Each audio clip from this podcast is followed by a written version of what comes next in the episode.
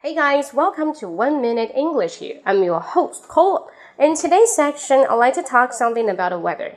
And if I talk about weather, most of you might think about, um, why you talk about something like it's rainy, sunny, cloudy? Of course not. Because the baby infant from two years old to six years old, they've just known about it, right? So let's learn something new, more useful, more casual.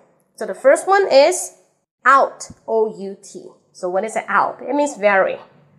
For example, nowadays Shanghai's weather is hot out. Hot out. It's hot out in Shanghai. It's hot out in Shanghai means pretty hot. Very, very hot. Okay? Second one, if it's warm out. Warm, W-A-R-T. Sorry, W-A-R-M. Warm out. In spring, that is warm out because it's around May to June. Two months between it will be warm out. Because warm out is less than hot. Still, you feel uh, too warm. Okay. Next one is cool out. Cool out. What is cool? C O O L. Out. Cool out. Sometimes you can have the word link. Cool out. Cool out. That is to say, you feel cold. It's not cool. A little bit chilly, probably.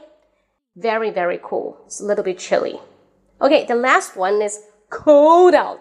Cold out. Very, very cold.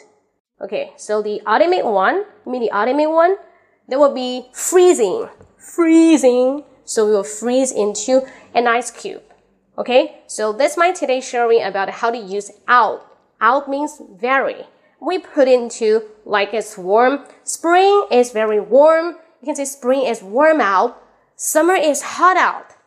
So we will be more native. Okay, sound natural in another way. Uh, okay, so so much for today. See you next time. Uh, don't forget to subscribe my WeChat account if you really like my program. Will be 英语口语风暴，英语口语风暴。See you next time. Bye bye.